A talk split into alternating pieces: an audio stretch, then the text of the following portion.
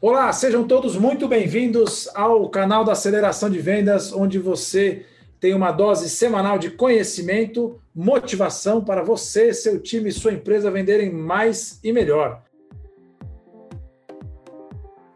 Sejam muito bem-vindos, eu sou Marcelo Charra, estou aqui com Mauá Martins, que vai se apresentar, e Felipe Chaia, nosso grande parceiro aqui. A gente vai começar falando das nossas é, é, é, características de aprendizagem. Esse é o nosso tema hoje, não é, Felipe?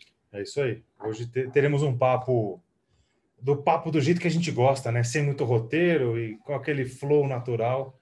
Tem, temos aqui é, bastante conteúdo. Quanto tempo vai ter esse, esse podcast? Aguarde e verás. Aguarde e verás. Bom, estamos aqui com o Mauá Martins, um gentólogo, um especialista em gente, é um gentólogo, né? Queria começar perguntando por, de onde vem esse termo gentólogo, né? Especialista em gente, é isso? Especialista em gente, é, é um termo, um termo recente, assim, já tem uns 12 anos. E quando a pessoa faz várias, tem várias, vários certificados e experiência, principalmente na área de desenvolvimento de pessoas, ela começa, a, ela pode se, se dizer um gentólogo. Mas já existe até já pós-graduação, MBA, nessa área fora do Brasil. A hum. gentologia. O Posto Ipiranga cria o Humanologia, né? Especialista em humanos, e agora é. tem os gentólogos. Os gentólogos, gentólogos, exatamente. Essa é a minha área de atuação. Eu sou um apaixonado por pessoas, né? Legal. Por gente, assim. E desde quando você começou essa paixão? Como é que você foi parar em gentologia, Mauá? Conta aí pra gente essa. Parar em gentologia? Você quer saber assim a. É, porque agora você é especialista em gente corporativa, né? Ou gentologia corporativa de pessoas, líderes e executivos, né? Então, como é que você foi essa trajetória até chegar em gentologia corporativa? Olha, é uma trajetória para o universo, pro universo do conhecimento em pessoas. Ela é muito tem muitos muitos pontos assim que parece que não tem nada a ver, mas tem tem bastante a ver. É, da parte corporativa, principalmente já fazia seis anos que eu venho estudando eu tenho uma empresa também, e comecei a fazer estudos para elevar o desenvolvimento das, dos meus colaboradores e dos meus parceiros, e um estudo formal, né? um estudo baseado em indicadores, um estudo baseado em teorias, em, em maneiras assim é, validadas cientificamente. Então comecei com um curso de análise comportamental. Esse foi a chave, assim de indicação da minha esposa, a Babi, um beijo para a Babi. ela me indicou, ela já tinha se apaixonado pelo universo do coaching e já estava fazendo uma formação em coaching. E nessa, dentro dessa área do coaching tem essa questão da análise comportamental e ela falou, olha, isso aí é a sua cara. Eu não sei por que eu tive esse feeling, eu já comprei aqui a formação para você, você vai lá e faz. E aí eu fui lá fazer. Sem saber o que era. Não fazia Chegou lá não completamente uma novidade. era uh, um que não fazia a menor ideia do que era isso. Só que, pronto, na hora em que, né, o primeiro exercício da formação, a gente faz um assessment e o, o instrutor faz a leitura e ela faz a leitura ali na hora. Você pega o seu assessment e fala, olha, veja aqui que papapá, parecia um, um mago, né? E era uma análise 360 muito detalhada. Eu já fiquei impactado com isso e no desenrolar do curso entendi que ali era mesmo um, ali batia com uh, vários estudos que eu já tenho na área do comportamento humano e que eu já vinha fazendo uh, por trabalhar no campo artístico. A minha, eu tenho uma escola de música, uma escola de artes, né? Que hoje talvez seja a primeira escola que coloca o desenvolvimento humano junto com a música com essa visão do, do coaching, né? É, a gente até está quase na, na mudança para musical coaching, né? Uhum.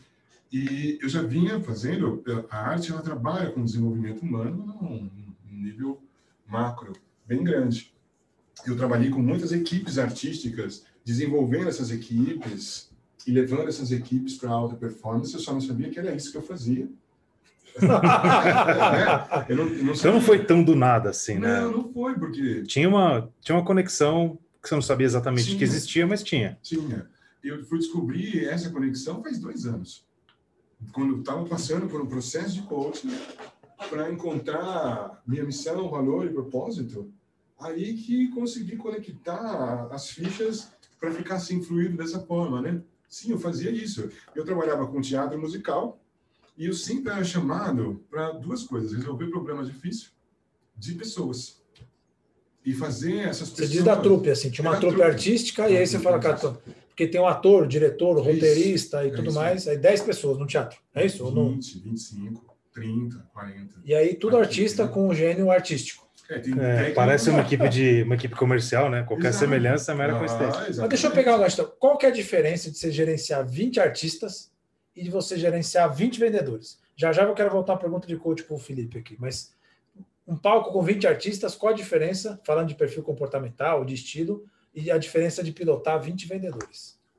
Olha, é... nenhuma. Nenhuma? Nenhuma. Para o diretor, nenhuma. Mas diretor... e, pro, e, o perfil dos artistas é igual ou diferente não, do vendedor? É, alguns. É, não, é, é, a gente pode, estou aqui cascateando a equipe, né? Tá. A equipe, porque a equipe artística, você tem toda a parte técnica, que é o back-office. Uhum. Então, são pessoas assim com com experiência em iluminação, sonorização, tecnologia. Ah, é, essas são pessoas, ah, inclusive, eles não se misturam, né? Sim. Os artistas com back-office não se misturam, porque se misturar dá uma, dá uma treta, dá um trabalho gigantesco. E o ator, ele tem um perfil de execução, hum. ele tem um perfil de front, ele quer aparecer e ele quer disputar, entre eles disputam entre si falas e aí o, o, o, foco, né? O foco da ação. Então, são perfis, é, às vezes, analista, executor, pessoas de criatividade, mais execução e muitos é, comunicadores, né? Muitos comunicadores, assim. Legal. Então, é, e já vinha já de uma experiência pregressa minha, em paralelo, de ser gerente de loja também. Eu sempre fui um vendedor. Desde os meus 21 anos de idade. Eu fui vendedor da 25 de março.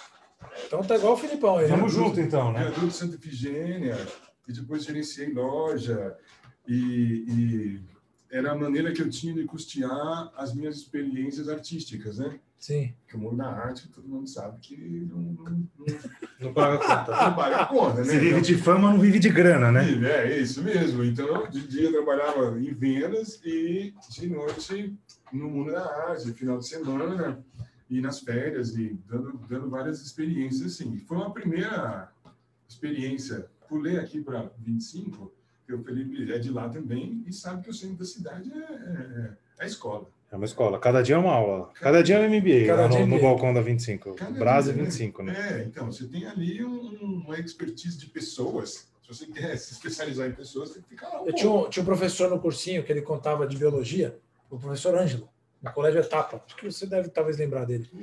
E aí ele falava das deformidades humanas. ele falava que você quer encontrar as pessoas se você ficar no metrô, né?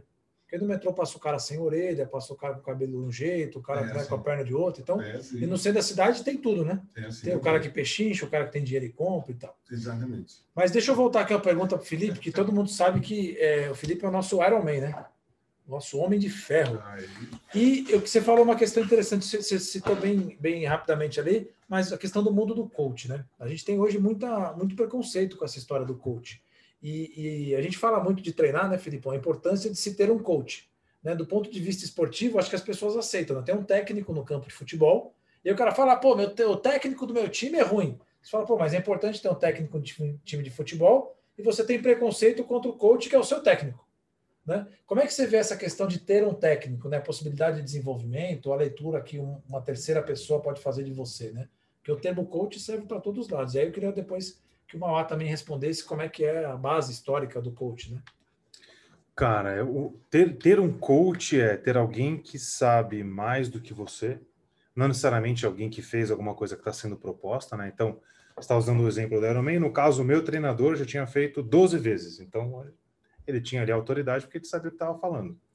Mas quando você tem um processo para ser executado e você precisa, essa é a minha leitura, você precisa ir para uma situação extrema, você tem que ter o coach, que é um cara que está te vendo de fora, ele entende, põe a bola no chão e fala: filho, não é esse caminho. Ou esse é o caminho, confia em mim. Mas também não adianta ter um coach ou um treinador é, se você não ouve o que ele está falando, se você não, não, não acredita no que ele está falando. Então, é fundamental que você aceite e coloque o chapéu de aprendiz. Fala, cara, neste momento eu sou aprendiz, não adianta. O meu treinador fala assim: ah, você precisa treinar seis vezes na semana. Aí eu falo, ah, não precisa, eu vou treinar quatro. E aí eu vou treinar quatro mais tempo. Aí chega lá, não dá certo. E aí os caras falam, você não respeitou meu processo. Isso que você falou chama atenção, né? O, o, o termo coach de gente e o coach de performance é a mesma coisa. É, é a mesma coisa. Né? Para você conseguir concluir uma maratona, um Ironman, uma prova de 5 km, supondo que pô, a pessoa nunca fez uma prova na vida, vou começar a correr.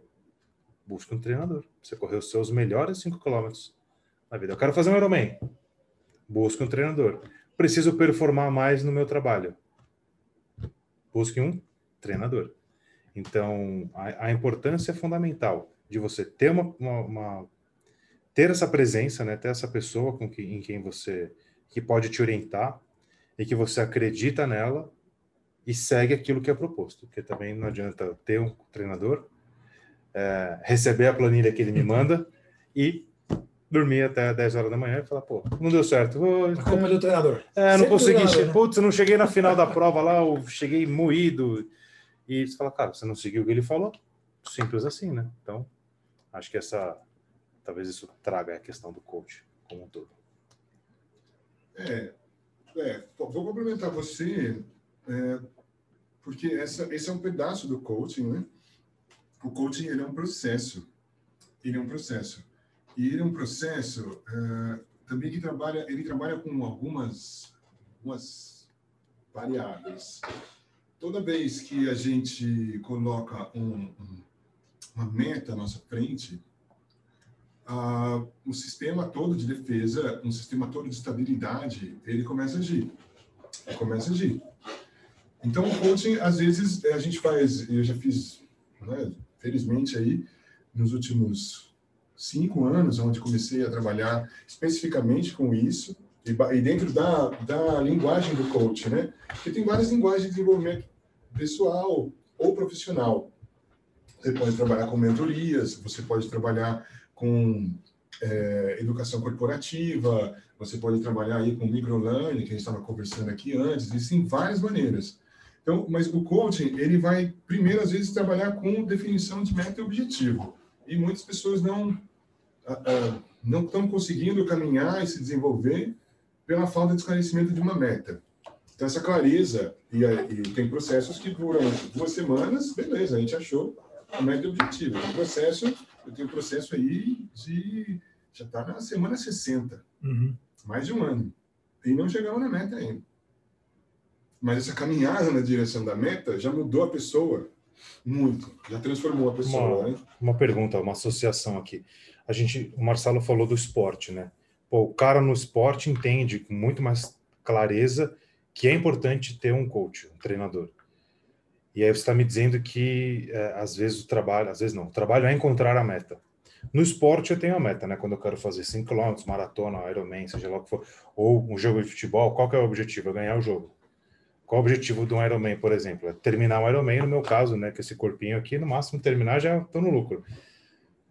E às vezes nos objetivos pessoais, o que você encontra, o cara fala, não sei qual é a minha meta. Tem essa. Tem isso, e tem também a questão de que você tem os dois lados do cérebro e as metas precisam abarcar os dois lados do cérebro. Então, chegar no final de uma prova de 100 quilômetros é a parte racional.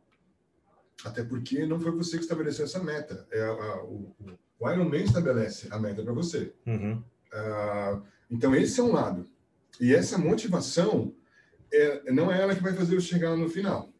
Então, às vezes, o coaching pega uma pessoa que já tem uma orientação racional para metas que são colocadas para ele, e, mas ela não está conseguindo alcançar, porque o outro lado, o lado direito do cérebro, não é contemplado nas suas metas, o lado emocional. Então, aí eu faço um, a gente, eu faço, desenvolvo o trabalho do lado emocional. E, e, porque, do mesmo se você tem 80% de atividade racional e 10% de atividade emocional, o seu cérebro não chega lá. O Romário não treinava. E ele chegava lá. E talvez no campo dos esportes é, de alta performance, ele era um dos melhores atletas de alta performance pelos resultados que dava, uhum. pela alegria que proporcionava para milhares de pessoas e pela satisfação pessoal. Porque a satisfação pessoal é um ponto de vista emocional.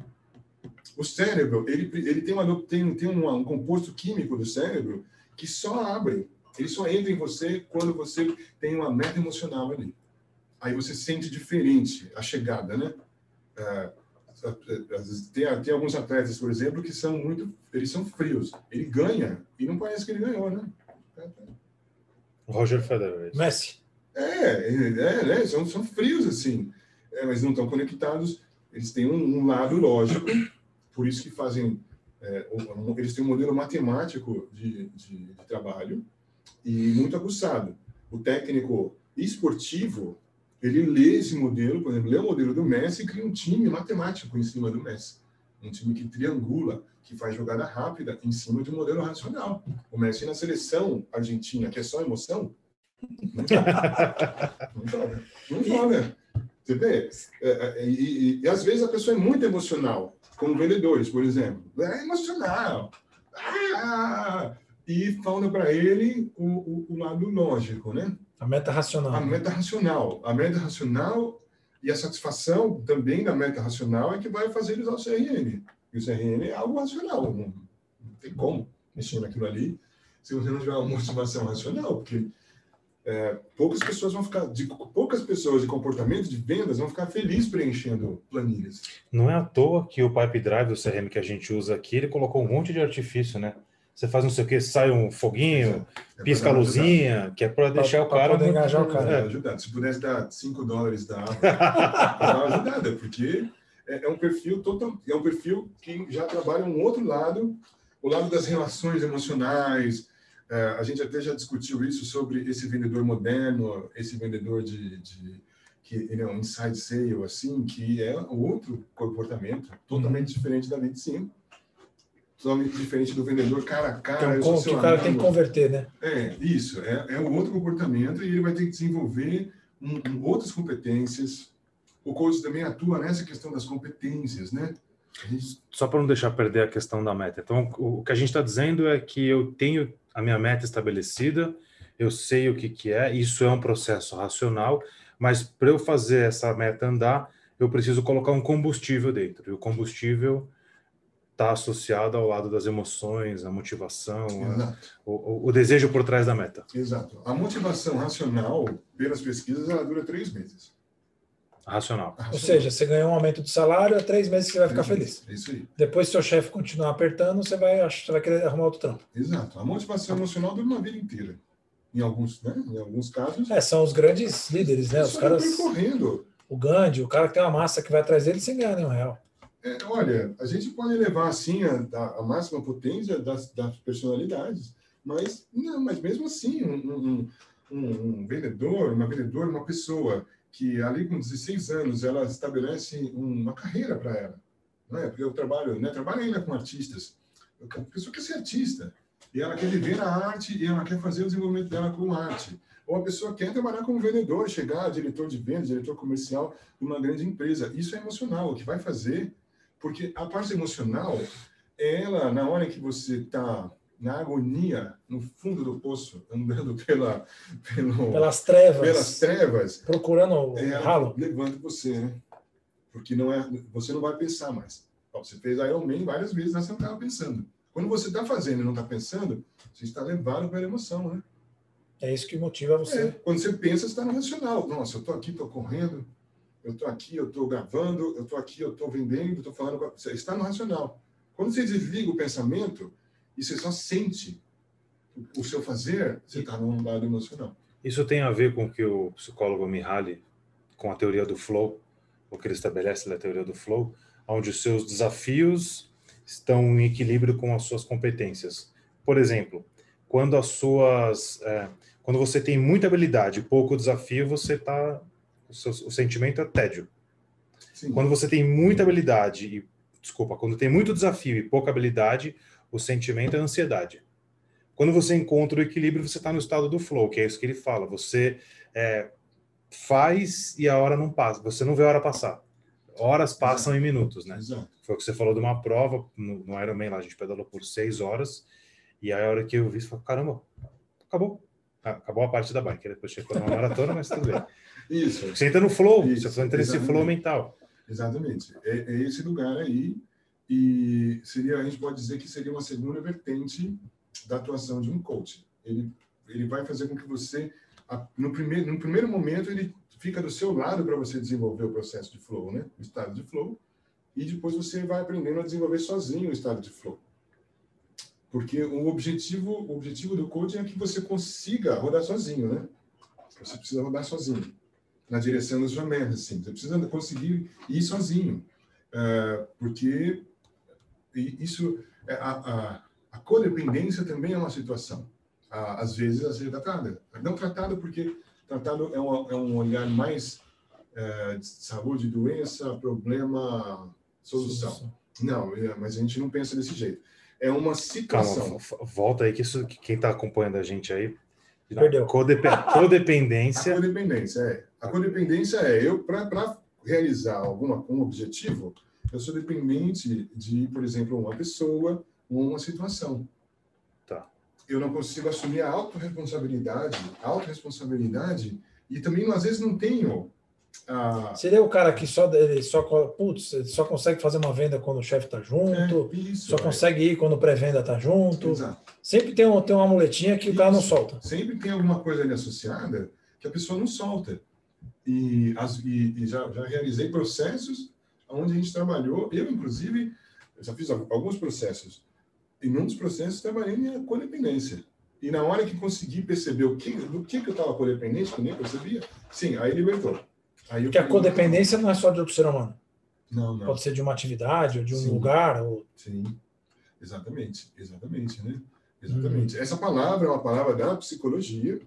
O coaching usa essa palavra, mas é, são abordagens totalmente diferentes do ponto de vista. Porque, por exemplo, só pode ser codependente de de química, de emoção, e aí ela precisa tratar com isso com um psicólogo. O coaching não vai tratar isso, mas no processo de coaching, às vezes a gente consegue perceber que essa pessoa não quer ir sozinha, né? Deixa eu... pernas. E aí a gente faz um trabalho nesse lugar. Fazer né? uma pergunta que a gente falou de futebol, o pessoal gosta de futebol, né? Ah, futebol. Queria, queria abordar o tema do Daniel Alves. Eu sei que você estudou bastante sobre ele, como é que ele atua em campo, né? É, para motivar o time, enfim. Muitas vezes a gente só vê o técnico gritando, e não vê o processo de liderança que está rolando dentro do campo, né? A gente fala, ah, o cara está jogando ali, né? E eu sei que Sim. você tem uma leitura muito legal, e depois a gente vai fazer a pergunta do Adriano também, que aí talvez entre na história da codependência, né? Mas vamos falar primeiro do Daniel Alves. A atuação Daniel. do Daniel Alves como líder em campo, né? Como é que ele joga, como é que ele jogava com o Messi, né? A função dele lá com o Messi, enfim. É, ele tinha. o Guardiola é um coaching. É, eu vou aproveitando e vou colocando aqui as camadas, né? porque a gente viu, é, é meta, é observar da codependência e, e é criar também articulação entre os dois lados do cérebro. E, e ele tinha, ele para trabalhar com o Messi, você precisava ter pessoas que complementam o Messi. Porque, primeiro, o Messi ele é muito rápido. É, é o desafio que está rolando Neymar com Mbappé, assim, né? Uhum. É, o Neymar elevou muito o nível do Paris Saint-Germain que ele é muito rápido. E fica evidente que muitas pessoas não acompanham ele ali. Então já é um desafio. É, e, e, e o, o Luiz Fabiano, ele conseguia ter. É, ele conseguia estimular o Messi para jogar mais rápido. O Daniel Alves. É, Daniel Alves, desculpa. Estimular o Messi para jogar mais rápido e melhor. E não deixar ele ficar pensando, né? Mas exatamente, ele... exatamente. Porque ele é um, é um jogador de ping-pong, na verdade, né? Tipo ping-pong, é jogar bola para ele, ele é um jogador que vai levando a bola, dribla, dribla, dribla, dribla, dribla. Quando ele para, ele entra num estado de tédio. O flow dele diminui. Então, o Guardiola coloca um outro jogador que vai conseguir ficar do lado dele, botando uma, colocando ele no estado de flow, ativando, ativando ele, ativando o estado de flow dele, para ele não desfocar, para ele não desfocar e performar. Então foi uma sacada muito boa, porque o Daniel Alves tem essa capacidade. Ele, quando entra no time, ele, a personalidade dele é provocativa em cima do time. Uhum. Seria se a gente fosse passeasse para um time de vendas, quando você coloca na sua equipe de vendas um provocador, né? Ele pode até não ser um grande vendedor de performance, mas ele entra no tumultua. time, ele tumultua a coisa. Ele tumultua a coisa, ele mexe com as pessoas, ele, ele, ele cria um ambiente desconfortável. desconfortável. Eu joguei um tubarão no aquário. É tipo isso. É isso aí. Qual a importância de ter um tubarão no aquário? Porque todo, a grande parte dos líderes não querem tubarão no aquário. Não, Porque fala, tem um cara tumultuando aqui, etc. E tal. Tem que lidar com o tubarão. E aí, qual a importância de ter um tubarão no aquário? Para poder movimentar o time, porque às vezes o time também está ali, todo mundo no status quo e precisa ter um tubarão no aquário. E qual a importância de o um líder conseguir se desenvolver para domar um tubarão? Né? Ou até quanto vale ele se esforçar para manter um tubarão dentro do aquário? Né? É, muitas perguntas. Sim, é bom, aqui jogamos, é tubarão, vivo, jogamos um tubarão no aquário. É, um tubarão no seu aquário. Jogou o tubarão no meu aquário aqui. Vou começar com a primeira. Qual que é a, a importância de ter um tubarão no aquário? Aí, aí é, é a sacada. Eu, eu acho que vale da velocidade. Se você quer resolver os processos com mais velocidade, por exemplo, então você tem uma meta e essa meta precisa, você quer alcançar essa meta mais rápido Bota no tubarão. Agora, o problema do tubarão é que ele come todo mundo, né? Se você colocar um tubarão numa piscina de tubarões. Vai ficar bom. Vai ficar bom. Isso custa caro. Vamos falar aqui do mundo. No português bem claro, é isso aí. Pode ser um time tubarão de futebol. É, pode ser um time de futebol ou pode ser numa equipe de venda. Um, se você nossa, montar um time só de tubarões. Muito você, ego, muito é, ego envolvido. Exato. E aí você precisa de um líder. Mais caro ainda que os tubarões. Exato. Porque quanto vale uma pessoa que consegue fazer, é, integrar tubarões, manter a vontade de sangue e fazer tubarões é, interagirem entre si, como um grande pool de tubarões, uma equipe de tubarões. Cardume de tubarões. A gente tem um exemplo desse do futebol, que é o Parreira. O Parreira conseguiu. E o Parreira é um campeão mundial, né? E ele não aparecia tanto quanto o, esse é, esse é o perfil o Filipão, de né? liderança né? para tubarões. O cara tem que ser mais apagado um pouco. Exatamente. Ele finge de bobo, mas no final tá... Exatamente. Ele precisa ter habilidades assim, porque era uma seleção de tubarões, né? E a chance de, de, do, de, quando você tem uma equipe muito forte, no meio do caminho, ela se desgastar, todo mundo brigar e acabar é gigantesca. Né? Uhum. Eu mesmo trabalhei com uma equipe teatral de, de, tubarões.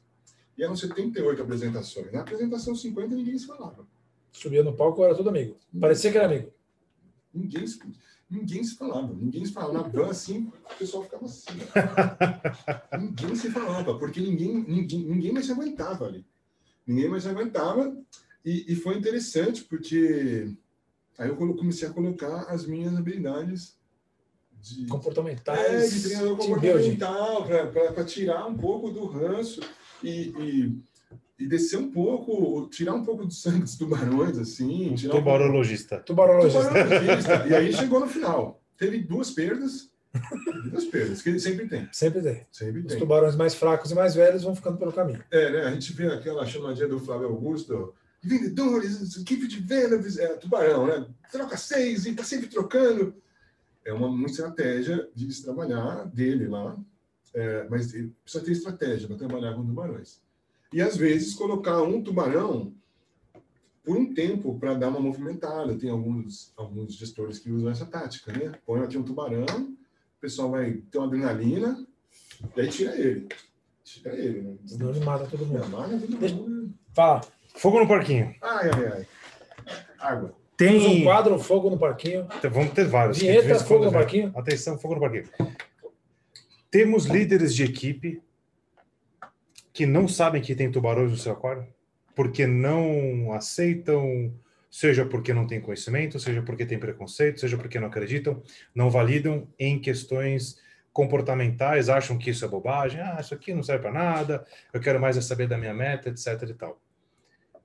Pergunta: isso existe? Isso faz sentido? Eu estou tendo um devaneio aqui ou, ou essa é a mais pura realidade que encontramos? Não, isso existe. Isso existe porque é, Vou trazer aqui o Parreira. Para quem não sabe, o Parreira foi aí um, um técnico da seleção, que é o tetracampeão.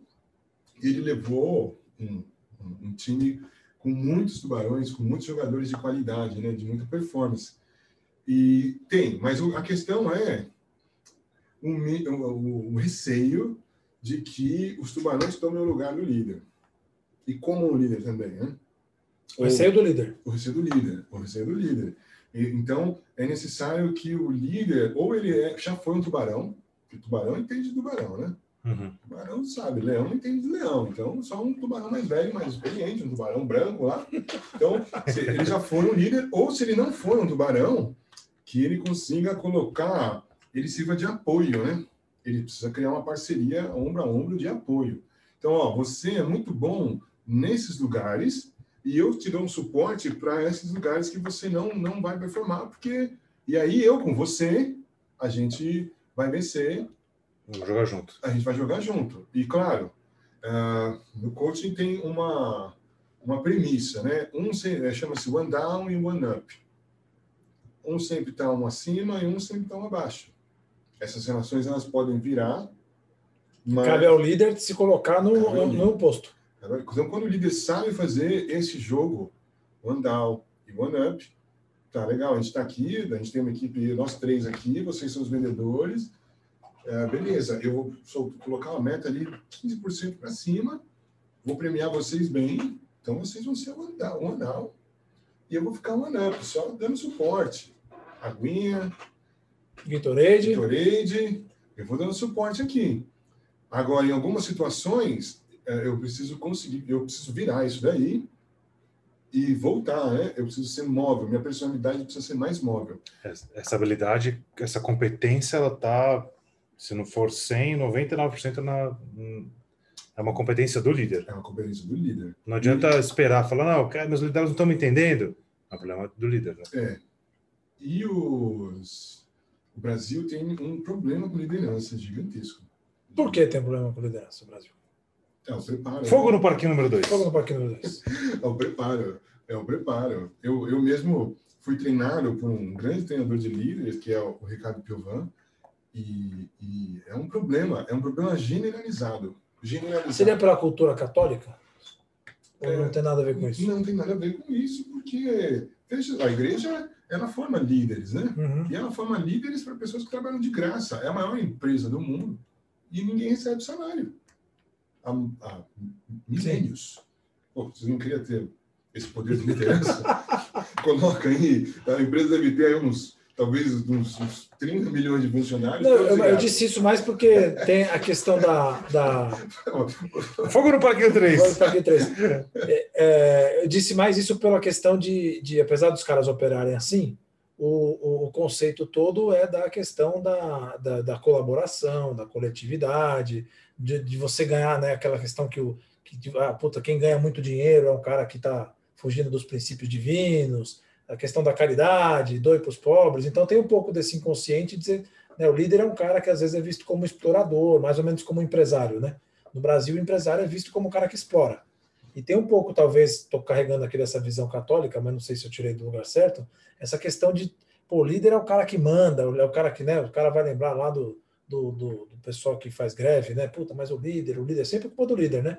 De um líder que eu digo nesse ponto de vista é, de, de performance, que exige do cara, é o cara chega de carro zero e o outro não chega. Então, se tem um pouco dessa questão cultural, do cara não se entender como líder querer se desenvolver, porque esse lugar não é um lugar eventualmente de status, mais ou menos como empresário é visto, né?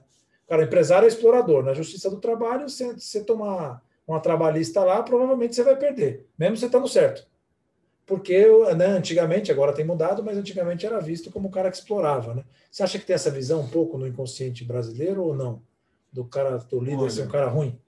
Chefe, né? Chefe é um cara ruim. É, não, eu, eu acho que eu vejo mais como engessamento engessamento. A cultura do Brasil é uma cultura burocratizada e engessada. É, tanto do, né, da primeira empresa, Banco do Brasil, como todo, e todas as outras empresas que saíram do Banco do Brasil e se desenvolveram, no Pau Brasil, tudo, tudo, é tudo engessado. E quando você começa a ter uma liderança, uma cultura de desenvolvimento de liderança, a teoria da fila fica mais rápida. A teoria da fila estabelece, né, um livro muito bacana para se ler, ele estabelece que não é a cada ciclo de cinco anos, três anos, dez anos, chega novos profissionais e empurram e vão empurrando os à frente. Então, se você tem uma cultura de liderança, é, é, a burocratização não acontece. O engessamento da empresa não acontece. Você não vai ficar 30 anos no cargo, no mesmo lugar. Parado ali, puta, eu sou o líder.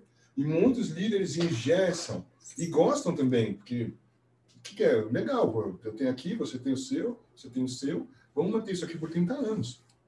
Então, eu acho que é mais o engessamento, o engessamento do sistema, a, a cultura de ser engessada. E não, e porque a competitividade é, é, é, ela cria um progresso sim, uma dinâmica muito grande, né? Ah, mas isso está mudando. Isso está mudando com a advento da tecnologia. As coisas estão começando a andar mais rápido. A pandemia trouxe uma modernidade para lideranças, trouxe uma, um desenvolvimento nessa área aí grande. E eu acho que isso só tende a aumentar. Legal.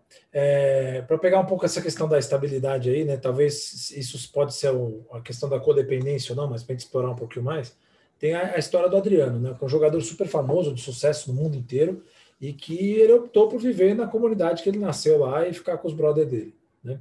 É, você vê muito essa questão dos líderes, né, querendo o cara querendo se manter no status quo, ou por um receio, ou por uma crença, ou é, o cara não querendo movimentar, né? Então vem a tecnologia, empurra, quer dizer, a necessidade de mudança é latente, mas o líder, por uma questão de ou não querer se desenvolver, ou não saber se desenvolver, ou no teu coach e tal, ele fica limitado ali e não quer mexer, né? As amarras dele, porque ele fala, cara, aqui eu tô quentinho, confortável. É. Eu tô vendo que vão tirar meu cobertor, mas não tô muito afim de começar a me coçar agora, não, né?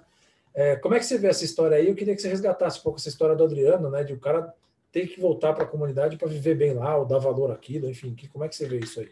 Não, isso, isso é muito comum e acho que isso daí, é, esse, esse fator aí seria o quinto fator de um processo de coaching, da atuação de um coaching, que é, primeiro mostrar esse lugar aonde tudo bem, eu criei uma meta, nossa, puxa, eu quero eu quero subir um nível na minha empresa, ou eu quero quero escrever um livro.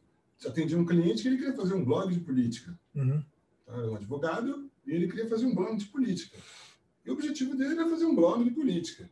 Então, beleza, a gente achou, depois de algumas sessões, que a motivação dele era blog, escrever sobre política, colocar ali no blog as suas ideias, é, talvez depois avançar para um canal do YouTube. Só que aí, quando, quando você começa a se mexer nessa direção, atingir a sua meta vai fazer com que você mude sua vida. E, inclusive, você pode alcançar o que você estava querendo. Que é o gênio da lâmpada, né? O Aladim, a metáfora do gênio da lâmpada é isso. O que, que acontece quando você alcança isso? aí você começa a se boicotar. E você, tá, você às vezes não quer a mudança. A mudança que atingir aquele lugar vai ocasionar. Nossa, eu tenho muitos exemplos. Um outro, um outro cliente tinha um, canal, o canal dele tinha 10 inscritos, agora está com 12 mil. Aí não, agora começou a, a bater, porque um canal que está com 12 mil inscritos. É bastante gente, né? É bastante gente. Então ele já. Agora puxa, quer dizer que eu então sou um comunicador, né? E aí ele está querendo voltar para trás. Porque com três pessoas no canal, ele fazia qualquer coisa, ele não precisava se ater a muitas situações, e ele também não precisava. É, é, ele já está se colocando num outro lugar, ele está mudando a chave. A, a, a, frase, a metáfora boa é: ele chegou no final da fase do videogame, né? Já sabe no Mario Bros? É. Assim, aí ele entrou naquele lugar escuro ali e ele precisa mudar de fase. E às vezes a gente, quando a gente não tem assim, alguém é, de, de, qualquer área, às vezes até um próprio chefe, um, chefe é uma palavra antiga, um líder que você tem, que está. Ele, ele está tentando te puxar ali para cima, aí você está no, no limbo de não conseguir subir, de não conseguir subir, e começa a se boicotar. O Adriano acontece isso, você vê, com tanto dinheiro, com tanta possibilidade, ele não consegue se desprender, não conseguiu se desprender de vários, vários fatores. Isso acontece bastante com jogador de futebol. Não é só Você falou de, de se inscrever no canal. É. Quem estiver ouvindo a gente no podcast, vai lá no YouTube, ativa o sininho, curte o canal. Estamos tá, construindo. construindo. Tive, a... só, só vou dar mais um exemplo. Tive uma outra, uma pianista, erudita, assim. E ela começou o processo, ela não recebia. Eu vou dar uns exemplos também fora do universo corporativo mas eles ilustram o mesmo. É tudo gente, né? É tudo gente.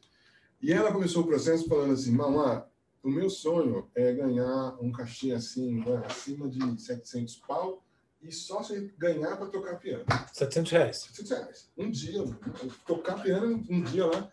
E aí foi trabalhando, foi trabalhando. Semana passada, ela falou, não, lá, me chamaram para tocar uma hora de piano, num lugar muito legal, um teatro, num piano alemão, e eu me vão pagar mil reais. Aí eu não consegui falar assim. Caraca. Sabe? Porque a mente da gente engana a gente de uma forma. E, eu vi um... Aí eu tive que ajudar. Eu falei, ó, vou te ajudar. Escreve aí S e M. M. Agora aperta enviar. Sim. Pumba. Aí viu? Porque quando envia uma coisa dessa, você está abrindo uma, uma outra chave, né? Na sua vida. Sim. E, aí ela falou assim que quando ela tocou, aí quando não conseguia pegar o dinheiro. Não, consegue, não conseguia. Falou, ai, gente, põe o dinheiro na minha bolsa. Ela falou isso, põe o, o, o, cheque, né? Na minha bolsa. Porque é assim. Porque é assim. Aí realiza o sonho, o sistema de estabilidade buga. O sistema buga. O, tem, você é conta, conta de uma forma super interessante é, a questão das pessoas que estão estão presas em amarras, né? Quando você traz o conceito do desenvolvimento, que é o que é, qual é o conceito do desenvolvimento, o que, que eu tenho que fazer para me desenvolver. Então, eu queria que você contasse um pouquinho disso. E a minha pergunta é se esse conceito do desenvolvimento, né, sair do ponto A e chegar no ponto B, se tem relação com tudo que você contou agora. O conceito de desenvolvimento é, é desenvolver é desamarrar, né? É tirar o envolvimento. Isso é desenvolver. Então, quando você começa a se movimentar, tudo que os seus, as suas certezas, você precisa soltar as certezas. Às vezes a gente nem sabe que a gente tem muitas certezas, né? Estou cheio de certezas. Certezas poderia chamar de achismos? É, é, é. As certezas é assim. Eu sei, eu sei fazer isso, por exemplo. Tá. Isso é uma certeza. Então eu coloquei a meta para minha vida que eu vou perder 10 quilos. A certeza é eu consigo fazer isso e consigo fazer sozinho. Isso é uma certeza. Aí quando você vai perdendo dois, três, você vê, é, não estou conseguindo, né? Não conseguindo. E isso para qualquer coisa, né? O médico passa ali, olha, para você curar esse problema seu, você faz aí um, você faz, vai fazer um tratamento de cinco meses. E no terceiro mês você fala, não, o médico está errado. Eu tenho certeza que eu dou conta disso aqui sozinho. E você começa, a, as suas certezas, elas vão te desconectando da realidade para que você fracasse. A palavra tácita, assim, fracasse. E, e, Uma autossabotagem. É autossabotagem, é autossabotagem. Presente, é, isso daí já entra num outro lugar, que é o nosso sistema de crenças e valores, e entra nesse, nesse ponto aí, né? Como a gente está formatado para... Formatado é uma palavra computacional, assim, talvez ela não seja a ideal, mas é que vem na minha cabeça porque é, como a gente está formatado para não ter certeza de nada. A gente está formatado para ter muitas certezas, né? As pessoas, eu já atendi pessoas que já compraram até o caixão, bicho. Caramba, conta essa história aí. Não, né? a, pessoa, a pessoa já comprou. A pessoa tem tanta certeza do que vai acontecer na vida dela e ela já está preparada para todos os, para casar, para ter os filhos, para comprar uma casa, pra, pra, pra, que ela já, já foi lá no, no, no porque a, a indústria de os vendedores de isso é engraçado, porque uma vez. Viva os vendedores. Viva os vendedores. Vendas ou. Não, eu fui, eu fui tentar sem emprego. A gente vai falar dos vendedores agora que vendem caixão para quem ainda não morreu. Isso, então, é, esse é o assunto. Porque eu fui. O perigoso é o cara vender para quem morreu, né? Já tem a thumbnail aí, editor. eu estava sem, eu tava sem dinheiro, fui procurar um emprego de vendedor, que eu fazia isso, e aí fui lá no cemitério, lá, Raposo Tavares, né? Para. Procurar um trampo. É, o cara aceitou meu currículo e fui fazer entrevista, né? E, a, e a, a, o script de vendas, primeiro, o mote era esse. Você, você vai vender para dois, dois clientes. Os que morreram e a familiar precisa, vai comprar. E mais 80% das vendas era para os que estão planejando morrer. morrer. Eu pensei que fosse um verso, né? Que as pessoas comprassem, porque morreram, então a família vai lá e compra. Não, não é o, o, público forte, e ele falou, a comissão é excelente. Eu lembro que eu perguntei para ele, isso aqui dá dinheiro? Ele falou, construir minha vida fazendo isso. É a única certeza da vida, né? A única certeza da vida, cara. o cara escolhia, ele fala, não, eu quero o meu com alça dourada, é, eu quero não, o meu... script, treinar, tudo, tudo, tudo pronto. O cara escolhia, não, eu quero o meu de móvel. Tinha uma sala, tinha uma sala, uma sala para você escolher, e só que tinha um script para te direcionar para resíduos mais complexos, sofisticados e, e ataúdes também mais caros, né? E aí, quando ele me explicou os scripts de venda e o processo, né? As etapas de venda, eu falei, nossa, puxa, e o público-alvo, que é esse, esse cara aqui, ou essa mulher que entra, já pensando que vai morrer, e aí a gente converte isso numa venda boa ali. Pra... Eu não topei, não entrei nessa daí. Essa daí não, não consegui. Você fez igual a mulher do piano, falando. É, não, não, não, não, não, não ia dar, não ia dar, não ia dar. Talvez... E qual foi, o, qual foi a, a, crença limitante mais bizarra que você já encontrou? Fala um pouquinho o que é crença limitante, né? E qual a mais bizarra que você já encontrou aí? Que... Não, não crença limitante. Crença limitante é, é ela está no fundo do processador, né? No fundo da nossa psique, ela, o sistema de crenças é como a gente pensa o mundo. E cada pessoa é, estabelece uma um, um, uma programação de pensamentos. Eu vou falar desse jeito de programação, mas não é só uma programação, porque tem um lado emocional gigantesco também por trás. E as crenças são montadas em momentos emocionais, né? Lá de quando a gente é pequenininho, a gente vai vivendo emoções e as emoções vão criando conceito de bom e de ruim, bom e de ruim. Isso é legal, isso não é. Eu vou, e aí a gente começa a criar esse Y, né? essa, essa ideia de que isso é bom, isso é ruim. E esse é o sistema de crenças. Ele vai ficando lá no subconsciente e na vida adulta a gente nem percebe que há um sistema por debaixo. Há um sistema por debaixo. E conforme você. Esse é o sexto pilar aqui do, do coaching, né? A gente vai conseguindo perceber sistema de crenças aparecendo. Então, é como se fosse um tiro que eu dou numa parede, pá, os estilhaços. Esses estilhaços, né, que é o que reage ao tiro, assim. Esses estilhaços são os, o sistema de crença, os pensamentos, a forma de eu pensar sobre ir na direção de algo desconhecido. Não sei se ficou muito viagem. Carol, você tá, Carol está aqui na produção. Boa, Carol. É uma viagem nisso. Então, o desconhecido, né? desconhecido. Eu estou arrumando para o desconhecido. Eu nunca fiz aquilo ali. É, é, trazendo para o universo do vendedor. Putz, subiu mais 20% minha meta. Ou agora na pandemia. Como vou vender na pandemia? Isso é o desconhecido. Uhum. Totalmente mudou o mundo, assim. Totalmente desconhecido. O sistema de crença ele vai aplicar. Porque a maneira como você lidou com o desconhecido a sua vida inteira, ela não muda. Se você não. Não importa se é desconhecido no trabalho, isso, em casa, qualquer desconhecido. Qualquer desconhecido. Então, se você. O desenvolvimento ele é isso. Você vai começar a, a agir diferente nos mesmos gatilhos, nos, nos, mesmos processos. Né? Você, nossa, eu sempre namorei pessoas parecidas. Sempre namorei pessoas parecidas. Entra um e sai outro, entra um e sai outra, são sempre pessoas parecidas. Aí, um, quando você consegue ver essa, onde que está essa crença, aparece uma pessoa diferente. Nossa, nunca me relacionei com uma pessoa desse jeito. Você sabe está falando isso? Vou pegar um exemplo aqui. A gente, quando faz os trabalhos de consultoria, né, é, sempre a gente começa a ver os números, né? Então, o número dos vendedores, o número de vendas, do volume por região, por pessoa, empresa, produto. Aí você faz um estudo lá, gasta lá duas semanas fazendo estudo, mastigando todos os números do cara, e aí os dados, né? Aí você vai falar, não, mas a região A, ela está performando muito melhor que a região B. Só que, historicamente, o cara da região A é amigo do cara, do diretor de vendas, há muito tempo. E aí o cara, a primeira coisa que ele fala, não, esses dados estão errados. Na linha 2142.4, aí o cara consegue achar um microporo do dado para classificar que está errado, porque na cabeça dele faz 10 anos que o vendedor A é melhor que o B. Mas ele nunca fez a conta. Aí você mostra o número, ele fala, não, está errado. Aí você fala, bom, se você está falando com a segurança toda, eu vou até voltar e fazer a conta. Aí você faz a conta de novo, o número era ao contrário, né? era melhor ainda a favor do B. Então, é, acho que é isso que é um pouco da bolha. crença. Né? Essa, Essa é a bolha. O cara está é acostumado. Bolha. É uma bolha que cega você. Você fica cego. É, e as pessoas, em determinados casos e com determinadas crenças, as pessoas vão olhar e vão falar, tá, você, você não está vendo?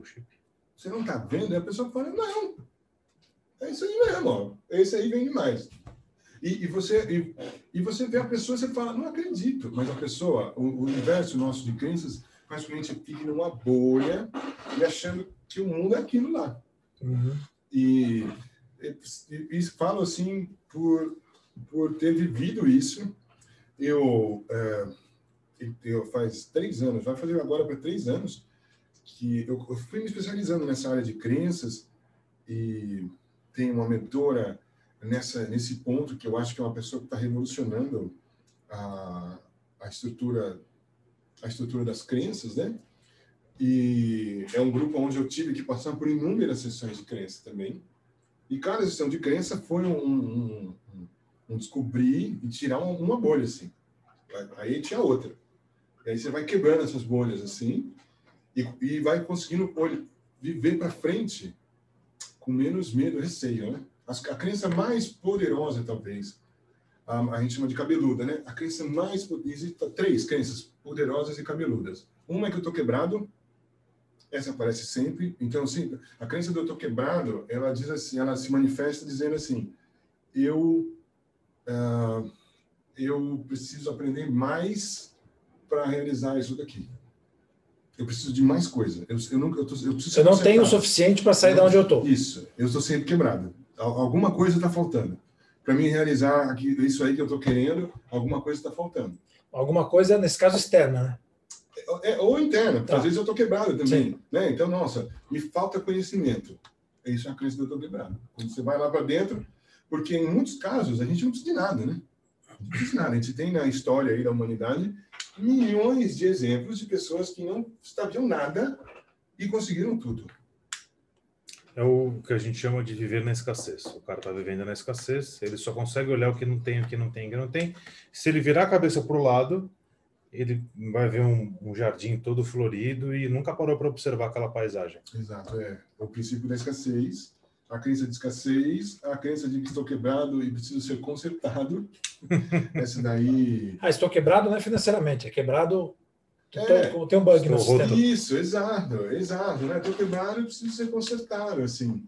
É, essa crença, por exemplo, ela, ela, ela é universal.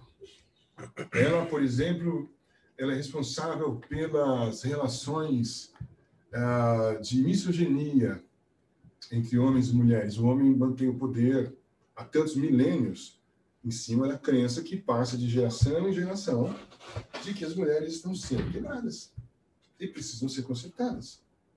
Isso aqui é um assunto para uma roda live, com certeza, para um outro encontro, porque ele é gigantesco. E eu estou dizendo isso porque eu já, já, já, já tive muitas clientes que a gente chega nesse lugar e a gente abre essa caixa daí, e a gente estoura essa bolha aí. É, é, né, nessa relação. E trouxe isso daqui porque tem muitas vendedoras. As mulheres agora estão totalmente inseridas no mercado, no mercado de trabalho. E, às vezes, elas têm esse lance, estou quebrado. Isso, isso vem lá no passado. Lá de, de, vai passando. Estou quebrado e preciso ser consertado. Estou quebrado e preciso ser consertado. Então, um casal tem uma discussão. O homem, ele, ele se aproveita desse lugar. A mulher está sempre quebrada. Você é histérica, sabe? Ficou louca. Quando um cara fala assim, ficou louca, é isso que ele está querendo dizer. Você está quebrada. Precisa ser consertada. E, a, e isso vai passando. E isso vai passando. Porque o cara viu o pai, de, pai dela fazendo com a mãe Exato. dela e assim por diante. Exato. Você ia falar de outras duas crenças. é, são... um, é um ponto, desce um pouco assim a vibe do, do assunto, porém, é, é, o ponto de empoderamento. Um dos pontos de empoderamento feminino é trabalhar essa crença. E é muito legal. Porque quando você trabalha essa criança, destrava. Destrava. Destrava. A gente trabalha com muita equipe de vendedores, por exemplo, né? Uhum. E é, é só nesse lugar aí que destrava. Sempre tem esse lugar. Ela sempre se sente um pouco quebrada, né? É, falei disso aqui porque é sempre legal falar desse assunto. Esse é um tema aí que. Eu, eu ia falar, tem, tem ouvido falar que existam, existem três crenças básicas aí, né? É, é crença da, da identidade, né? Se você puder falar um pouquinho, de, acredito que é de quem a pessoa é, né? É, a do, do, da capacidade e a do de, de, de você é, é, se permitir ser reconhecido, como é que fala, da conquista. É, muitas pessoas se sabotam quando tem, né, o cara quer trocar um carro, quando troca o carro, ele vende. né, troca um carro, o cara vende o um carro novo. Então, que é da. Esqueci como é que fala isso aí, mas de o cara se, se, se, sentir. Ah, eu posso ter isso aqui, né? Sentindo o direito de, de ter, né? Pertencimento. É. E como é que você, você entende isso? A questão da identidade, a questão dessa, dessa história do cara ter a crença de que ele consegue, né? Porque o cara fica ali numa bolha de puta, não consigo, né? O cara não bate meta um mês, não bate meta dois, né? Aí ele já começa a acostumar que não bate meta. Vou falar dessa, dessa crença aí, da crença do não consigo, né? Uhum.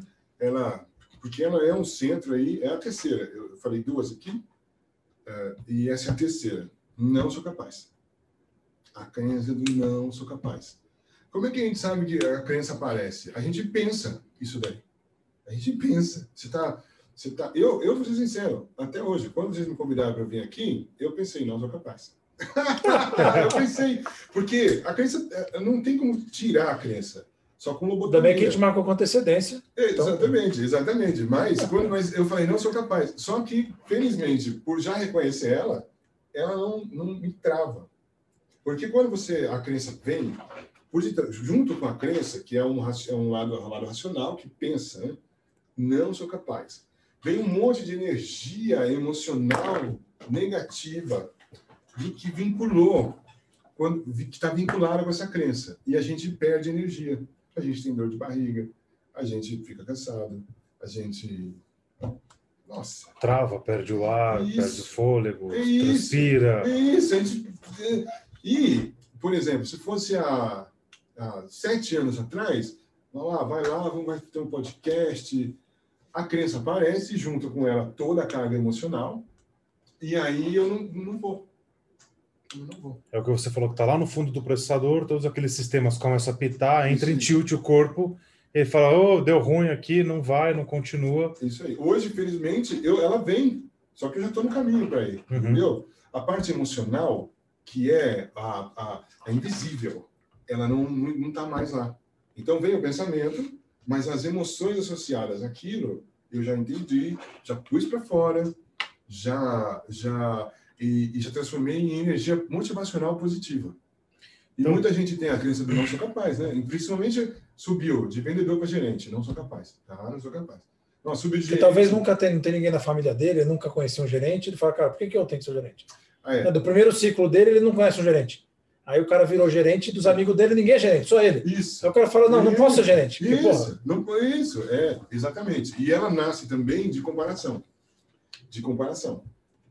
Posso te falar isso sempre, porque a, a nossa educação é comparativa. Um irmão com o outro, uma irmã com a outra. E, vai, e a professora compara todo mundo, assim, um compara com o outro, um compara com o outro. E, e a comparação, ela, ela vai colocando os, os os traumas de comparação, eles vão colocando a crença de não sou capaz, não sou capaz. Eles, por exemplo, criam, um, uma, às vezes, um comportamento perfeccionista. Aqui eu estou entrando numa seara que é da psicologia, mas como estudante de comportamento e, e, e observador há muitos anos de comportamento, você vai vendo que, sabe o perfeccionista? Tá, tá, tá, uhum. Perfeccionista. Ele, ele vem num processo de comparação. E as crenças de não sou capaz estão sempre na mesa dele. Não sou capaz, não sou capaz capaz. É, no caso de vendas, por exemplo, a, você também. É o cara que bate na trave sempre. Está toda vez é. com 99% da meta. É, é mas nunca faz 100. É esse lugar aí. É esse lugar aí. Você você está dizendo que você falou, pô, vocês me chamaram para podcast aqui, eu pensei em ficar nervoso, né? Um lado ali inconsciente acendeu uma luz, mas hoje você consegue dominar. Então, pô, você é um super conhecedor, um especialista nessa área comportamental, um, uma pessoa com autoconhecimento elevado, ainda assim, de vez em quando, encontra ali uma, uns cotovelos para poder resolver. Todo dia.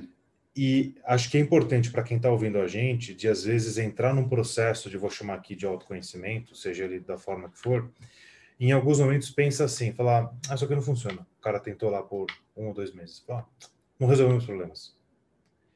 É, o que, o, o, que eu digo é o seguinte: o autoconhecimento, algumas pessoas entendem que o autoconhecimento é uma caixa de solução. Eu encontro aquela caixinha de autoconhecimento, abro e o, o ouro brilha e eu não tenho mais problema nenhum. Eu digo que o autoconhecimento é uma caixinha que você abre e você encontra os seus problemas. Fala assim: olha só, esses problemas estão aqui.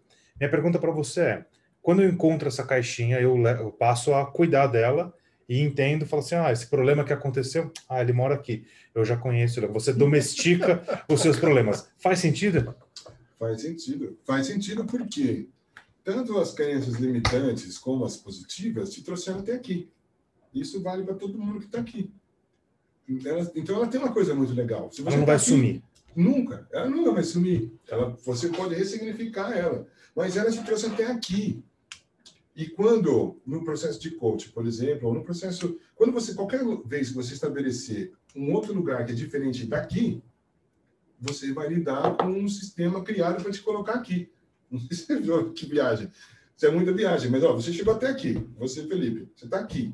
Uhum. Aí você fala, nossa, agora eu vou, eu vou querer, eu quero também, vou, vou abrir um TikTok para mim, para aceleração de vendas. É outra coisa que é diferente disso que você está realizando agora. Pronto, o sistema de crença vai começar.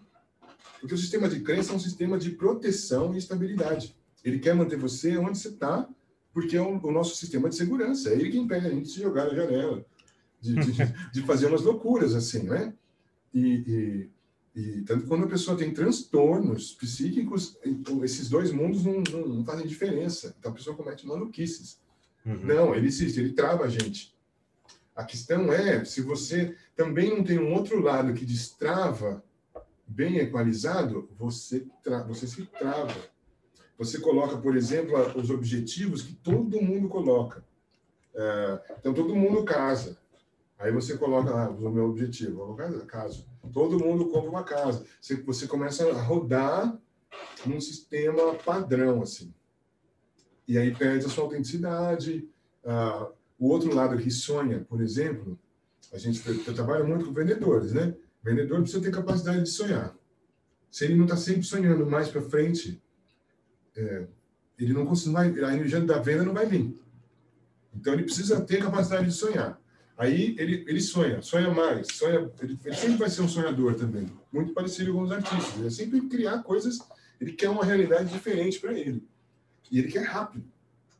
Aí ele é diferente do artista, uhum. que ele quer rápido. Um artista, às vezes, vai querer em 15 anos, assim. Ele quer rápido, ele quer para amanhã. Por isso que foi virar vendedor, porque dá resultado rápido. Sim. Então ele quer rápido. E ele, ele, ele tem um sonho ali. Se ele não tiver capacidade de sonhar, ele para de vender, assim, ó. Que a gente volta ao que a gente falou lá no começo da história. Eu tenho a meta e preciso ter o combustível para a meta. O combustível, o combustível. A capacidade de sonhar, já encontrei muitos vendedores é, que, que vão perdendo essa capacidade de sonhar. Assim. Isso é uma competência, isso? É capacidade competência.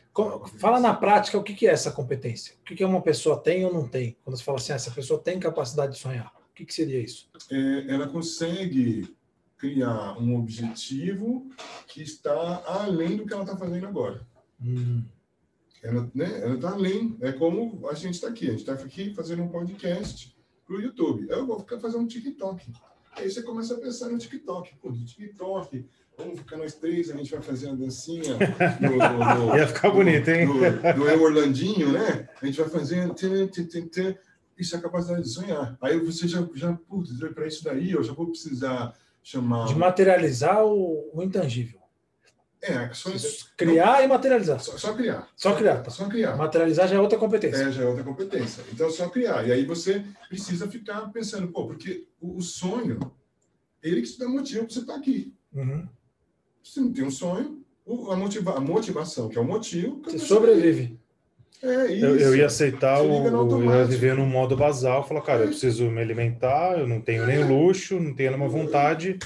O, o sonho e vontades caminham ali lado a lado. Lado a lado, lado a lado, lado a lado. E às vezes, como é, já costurando com tudo aqui, a gente tem assim um, um uh, uh, você vê, nossa, o cara, ele saiu da comunidade, a mina saiu da comunidade e pulou a parte escolar e se deu bem. Porque a pessoa, quando resolve fazer uma aceleração, ela bota o sonho e sai correndo atrás dele. Ela não fica. Ela não botando vai ficar, empecilho. É, não vai ficar botando empecilho nenhum. Ela vai botar, ela, ela vai correr, tá, tá, tá, e vai correr. E ela vai, inclusive, interagindo, a gente chama isso de heurística, né? Heurística, sim. É, é, um, um, é quando a gente vai interagindo, a gente tem o nosso sonho ali, o caminho a gente não traçou. A gente não traçou um caminho assim. A gente traçou uh, até o próximo quilômetro. E aí eu vou indo de quilômetro a quilômetro. Eu não vou, eu não já dou previsibilidade, eu, é, que é o sistema logarítmico da gente. Eu não dou previsibilidade para toda a minha rota. É, isso, isso, isso é uma questão, né? Isso, isso é uma questão. Calma, isso é bom, é ruim? Explica de novo aí.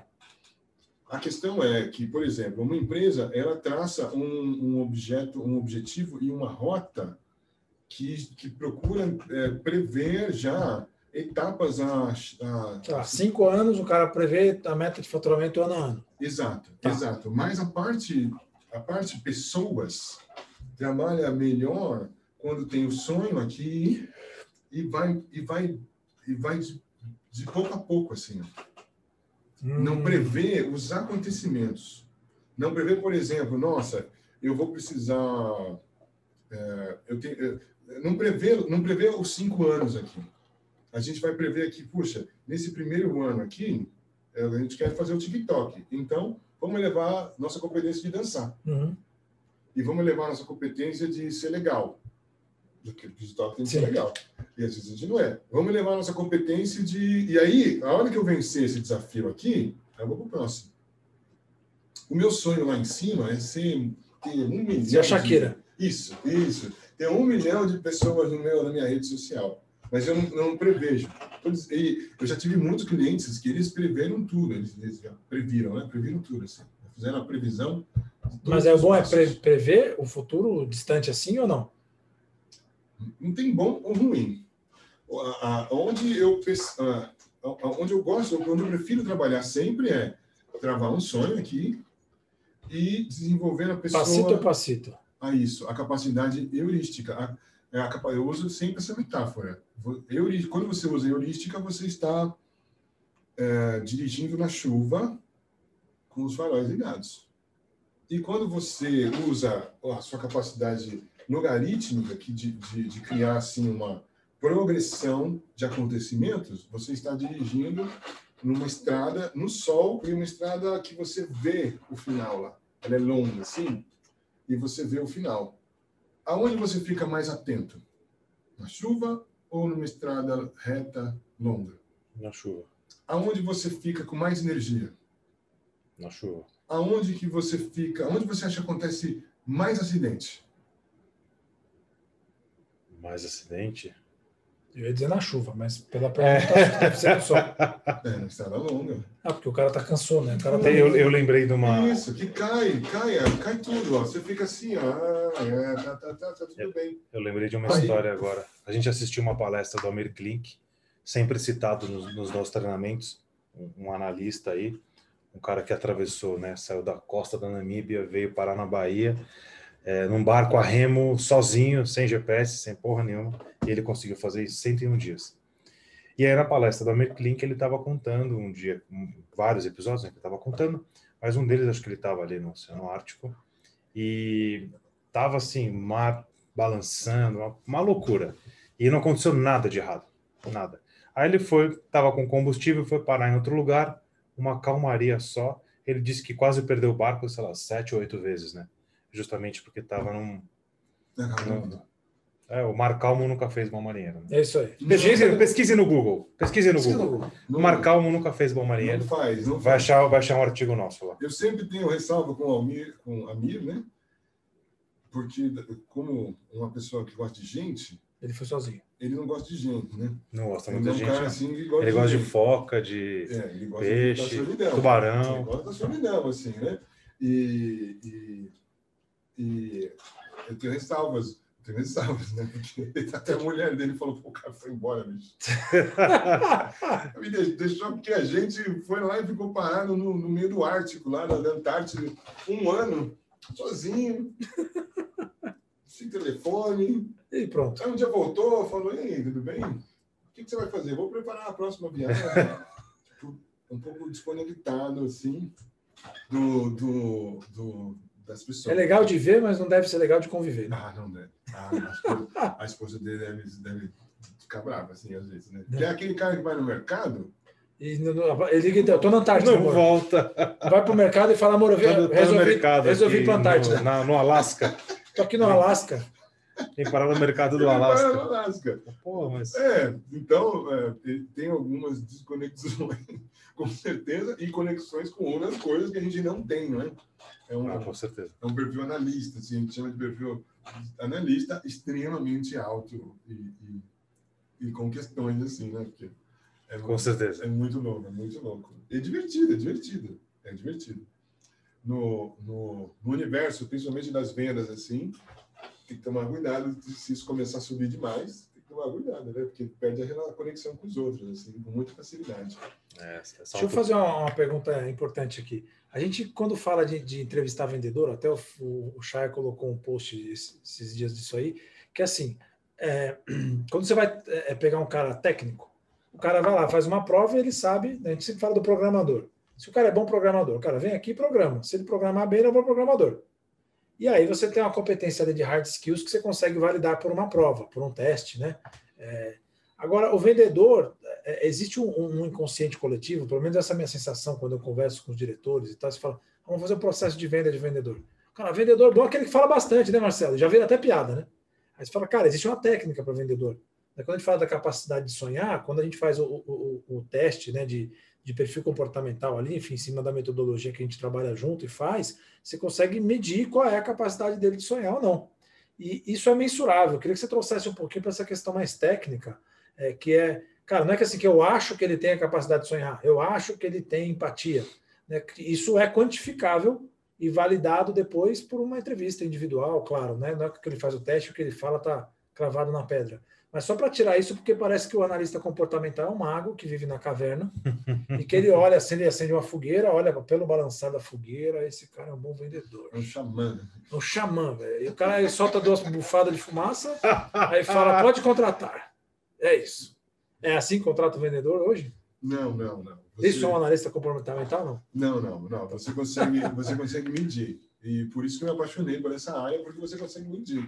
Você consegue medir numericamente essas competências comportamentais e os, os parâmetros é, mais positivos e pontos a desenvolver. Você consegue medir e dá para a pessoa, dá para o gerente de venda, dá para. É, a história do disco é muito interessante, por exemplo, porque o disco não foi criado por um vendedor. O disco foi criado por um psicólogo que também era um artista e era um psicólogo forense. Ele trabalhava para, para o departamento de polícia. O mesmo cara que fez o teste de verdade, aquele teste de Sim. verdade ou mentira, que é o, o, o Milton Marslow. Ele, e ele também criou, por exemplo, a Mulher Maravilha. Esse personagem da Mulher Maravilha também é criado por ele. Porque a pesquisa dele era sobre eh, como mapear comportamento e ah, principalmente dentro do campo da, de, de prova forense. Então, comportamento de criminosos e auxiliar no processo jurídico esses criminosos. Um cara que, inclusive, fez a AT&T, né? A, a, a empresa que a empresa que, patro, que tem a marca DISC, que era do mundo imobiliário. E ele era um, um corretor imobiliário, tinha uma empresa, e, percebeu que o DISC era uma maneira fácil de melhorar a técnica de mapeamento comportamental dos seus vendedores. Então, ele pega essa tecnologia e, e ele que cria, ele, ele que cria assim, o teste dessa maneira mais fácil que a gente que a gente aplica nas pessoas e ele que cria o primeiro padrão de treinamento de vendedor. Então foi uma visão comercial, porque o, o criador do DISC era um pesquisador, estava no outro lado, estava tipo um Klink, assim. Uhum. O cara para inventar o detector de mentiras, a pressão É. sistólica foi o que o. William Marston criou. É, um- é um cara, tá numa outra camada, Tá, né? tá, tá, tava lá, tava lá. Tá, tá com a Clinic. Agora, e, mas, mas respondendo a sua pergunta, é, os o vendedor ele pode ter um perfil técnico, com certeza. Ele pode ter um perfil mais comunicativo, ele pode ter um perfil técnico. Eu acredito que o gerente, a liderança desse vendedor precisa saber trabalhar com esse, observar esse perfil e precisa dar espaço para ele. Porque se der espaço para ele, ele é um cara que ele vai ler o manual, Ele é um cara que vai tirar todas as dúvidas do cliente. Ele é um cara que, por exemplo, ele vai ficar bom em vendas mais longas. Ele vai ficar, ele, ele vai, ele vai ficar, ele, ele é um vendedor técnico. E ele também vai utilizar uh, de técnica para vender. Ele vai estudar processo de venda. E ele vai usar gatilhos. Né? Ele, vai, uhum, ele, vai, ele, vai, ele vai ter muita propensão a não fazer só venda de relacionamento. Porém, é, nem todo gerente de venda sabe lidar e trazer esse vendedor, como o Guardiola pega o Messi, que tem um perfil técnico. Bem, bem técnico e bem solitário, é a Merclink também, e bem solitário, e às vezes fica parado no campo assim, onde que mundo ele está. E ele monta um time e ele sabe articular com esse cara, o gerente de vendas, se detectar perfis mais, é, mais técnicos, também tem que saber trabalhar. Uhum. Eu, eu mesmo conheci, eu tinha, lá na 25 de março, tinha um gerente que era o seu Roberto, e ele trabalhava com todos os perfis. Ele trabalhava com todos os perfis, assim, muito bem. O pessoal que era um perfil mais técnico, silencioso, ele deixava em paz e dava até na mesa para esse cara. Que o cara era bom de ligação, por exemplo. Pegava uhum. a lista telefônica, passava, ligando. saía ligando, fazia ali um CRM na mão? Na mão. E, e, e, não, e um cara que ele falou há três meses atrás, ele resgatava e, e fazia vendas, por exemplo, que envolviam muitos produtos correlados de vários fornecedores, umas vendas complicadas assim. E os outros vendedores ficavam até na porta. É, é, é. O seu Roberto sabia lidar com todo mundo ali. E a loja vendia horror, horror, horror. Mas e era, um, e era um, um, muito silencioso, muito silencioso assim, um cara que, mas ele vinha aqui na boca pequena e ele ia colocando as pessoas nos seus lugares ideais e dando espaço para que as pessoas desenvolvessem os seus talentos. E a loja está lá até hoje, a loja tem 30 anos. Um tubarologista parreira. Ah, esse aí, esse aí era. Esse era tem bom. de tubarão. Esse era bom. Esse era bom, me ensinou a vender no, no carnê. carnê. Tem gente ouvindo a gente que não tem ideia do que você está falando. Você falou lista telefônica, tem não sabe. Ah, lista o quê? Lista o quê? Lista de quem? É, era um, um papel, um livrão assim que tinha o telefone de todo mundo e você ficava ligando. Você vá a Mauri, depois a Adalberto, depois a Amanda, depois a Alessandra, e tinha o telefone da cidade inteira. A Carol, que está aqui atrás com a gente, já pegou numa lista telefônica? Aí, tá vendo? Aí, tipo, é, eu, quando, eu faço, né? quando eu faço treinamento, pergunto, eu mostro o vídeo do Senna, tem gente que fala assim, não, não, Quem é esse aí? Senna, jogador de futebol? É. Ou no Viu Brasil você Deixa eu fazer uma pergunta filosófica, que a gente já está indo final aqui, né? Ou pelo menos a, energia já está indo pro. É, já estamos aí uma hora e uma hora e. Caramba, né? É uma hora e uma hora tá batendo recorde de podcast aqui. Quando a gente olha, é isso aí, ó. É, quando a gente olha para o perfil comportamental diz que ele, ele, ele separa ali em quatro grandes perfis, né? E a gente já entendeu que a gente tem um pouco de cada um, às vezes muito de um, menos do outro, assim por diante. Quando a gente olha lá para trás, os, os, os, antigos lá, os gregos e tudo mais, a gente vê que é, ele separava as pessoas em água, fogo, terra e ar, que eram os elementos da natureza. Né? Quando a gente olha para os conceitos mais esotéricos, vamos dizer assim, tem essa questão do água, fogo, terra e ar. É, esse perfil comportamental, puxando lá para trás, né, tem a ver com que isso com que os, os antigos estudavam, vamos dizer assim, de pessoa que é mais fogo, pessoa que é mais água. Os signos, acho que tem alguma coisa assim também, né? Tem. O cara fala escorpião, é o signo de, de, de tal, não sei de qualquer, mas. Tem. Tem. Então, assim, porque eu gosto de trazer isso porque às vezes o cara fala, não, mas o perfil comportamental foi inventado agora para vender livro.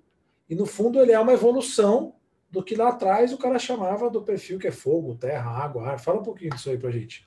É. Essa raiz histórica dos tipos de gente, né? Sim, é. Então você tem aí, há mais de 4 mil anos, todo um estudo das personalidades, do comportamento humano. Então, é, eu tive um professor de Xing, por exemplo.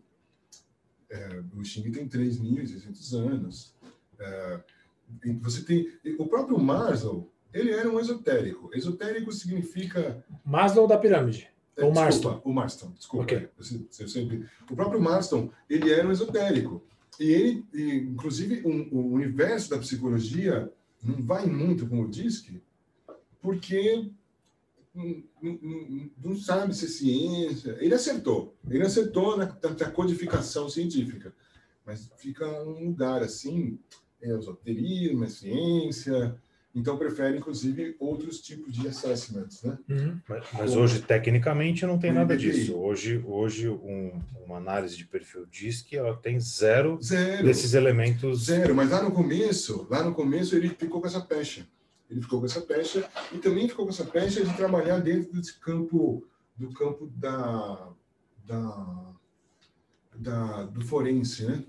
Uhum. Que também ainda não estava bem definido, muito bem. Ele fazia testes ele também fazia uns testes. Era um cara né, fora da curva, ele fazia uns testes. E a maneira dele de testagem, assim, o pessoal não era muito. Um lado não era muito a favor, e o outro lado era a favor, e ficava toda aquela dicotomia. Hoje não, hoje o assessment é totalmente codificado e ele dá 97,7% 97 de, de, de acerto quando ele é validado por um profissional. E 60%, 50% 55% de acerto quando é só o assessment, assim, uhum. você faz na internet ali, ele dá uma grande margem de acerto. Sim, e então você tem várias culturas que vão trazendo e vão e vão se comprovando através da ciência moderna uh, conhecimentos que eram do passado. O próprio Daniel Goleman, por exemplo, ele era um aluno de um guru indiano, do Randas, né? Ele era colega do Randas, o que tem um, tem um seriado da Netflix, e, e, o conhecimento do Neil Goleman vem desse guru, e, só que ele pega e ele traz para a universidade e compila numa, dentro do nosso olhar científico, empírico, e você tem o, o, o, o teste, né, o teste é, de inteligência emocional é, validado, totalmente uhum. validado, né? É, então, é, nesse campo do comportamento, nunca, muito conhecimento ele é embarcado das culturas antigas. Muitos conhecimentos, mas, mas nossa. O que, eu, é que... eu imagino aqui, o cara lá na Mesopotâmia antiga, lá no Egito, lá na China antiga, o cara tinha o cara ali na rua que era o cara mais falador, tinha um cara que era mais quietinho, e alguém começou a escrever isso, né? Porque, enfim, Exato. isso foi trazido, foi trazido aí de geração para geração. Vai ser trazido. A gente, é... Você tem, por exemplo, a, a Universidade de Nalanda, na Índia, ela tem 2.400 anos. E é uma universidade de pensamento. Só estuda a mente. Só estuda, só estuda a mente, não estuda mais nada. Uhum. É, então, mas há um, há, agora a gente consegue, pela globalização da informação, conversar, né? O mundo científico é, ocidental dialoga muito bem com o mundo, o mundo antigo. Se você assistir aquele filme Divertidamente, por exemplo, ele tem ali os perfis de que estão ali, né? E a, o autor daquele o autor daquele roteiro, ele é um, um amigo do Dalai Lama. E os dois, inclusive o Dalai Lama faz pesquisa com fez muita pesquisa com ele. E aquele livro sai de uma aquele filme, ele sai de, de, de um trabalho assim correlato entre o Ocidente e o Oriente, assim. Então tem N, N situações, N. Até um site muito interessante que é o. É tão interessante que eu esqueci. que é o Mapa das Emoções. O Mapa das Emoções, é, que explica o universo das emoções é, de uma forma brilhante. Vale a pena quem, quem gosta desse assunto de comportamento, de emoção, vai lá e põe lá Mapa das Emoções e, você, e, é um trabalho junto desses dois pesquisadores, é, desse pesquisador com o Dalai Lama. Então, você tem aí todo uma, um embarque de conhecimento antigo dentro do mundo moderno, da ciência moderna. E um conversando com o outro agora. A ciência moderna prova, né? O mundo antigo, ele, ele transmite pela experiência. E a ciência moderna prova por estatística. Mil pessoas respondem assim, mil pessoas respondem dessa forma. O mundo antigo, por estatística. É, por, por, experiência. Funcionou, funcionou, funcionou com meu avô, funcionou com meu bisavô, então também vai funcionar. E é Certamente o seu Roberto, é isso? Da 25? O seu Roberto. O seu Roberto não deve ter feito tá um curso de perfil comportamental, mas entendia muito de gente, né? Entendia muito de gente. Um gentol, gentologista. É, mas se você vê, ah, se você estudar a Bíblia, você vai encontrar o comportamento. Cada apóstolo é um comportamento, é um arquétipo ali e a, a sagacidade de Jesus era conversar com esses comportamentos. E se você olhar, inclusive, por essa representação comportamental, você vai ver a Bíblia de uma outra maneira, né? São, podem ser, pode ser vista também como uma metáfora de comportamento. O Alcorão também traz, ele traz, ele traz toda um, um, uma estrutura comportamental de como você, como é que funcionam os comportamentos e como é que você consegue lidar com os comportamentos e ganhar essa melhoria.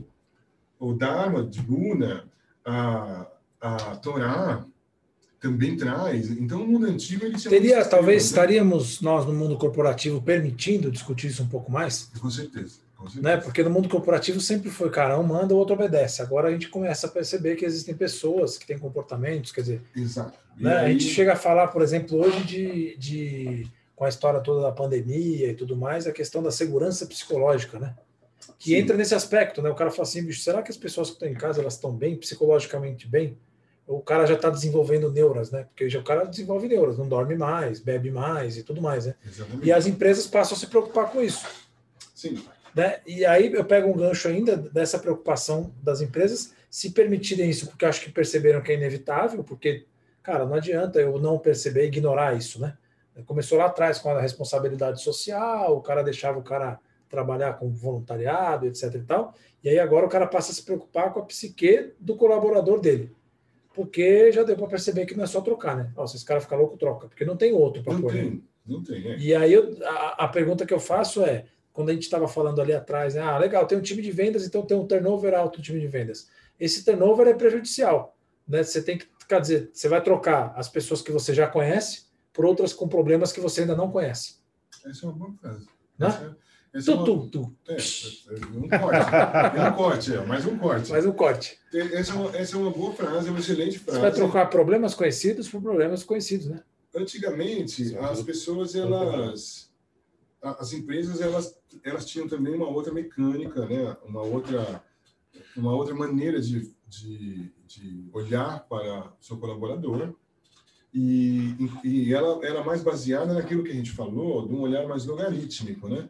eu vou chamar aqui o nosso corpo diretivo, ele vai criar uma trilha e gente, as pessoas elas vão seguir essa trilha.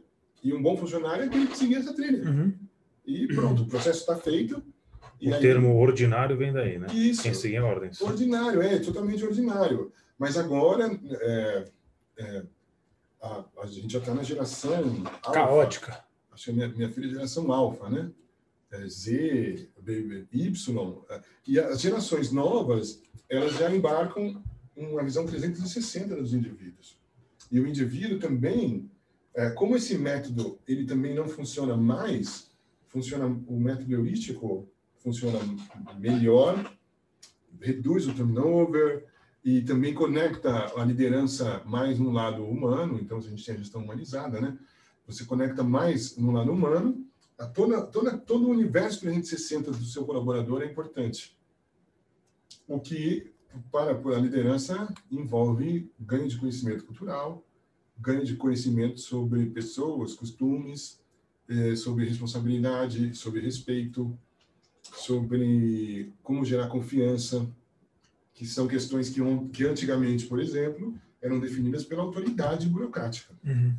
Eu mando, você faz. E se você não fizer, outro vai fazer. Os serviços agora também são complexos. Então, se, por exemplo, se o, o, o serviço, da, o, o trabalho da Carol envolve muito conhecimento. Um conhecimento que eu faço a menor ideia.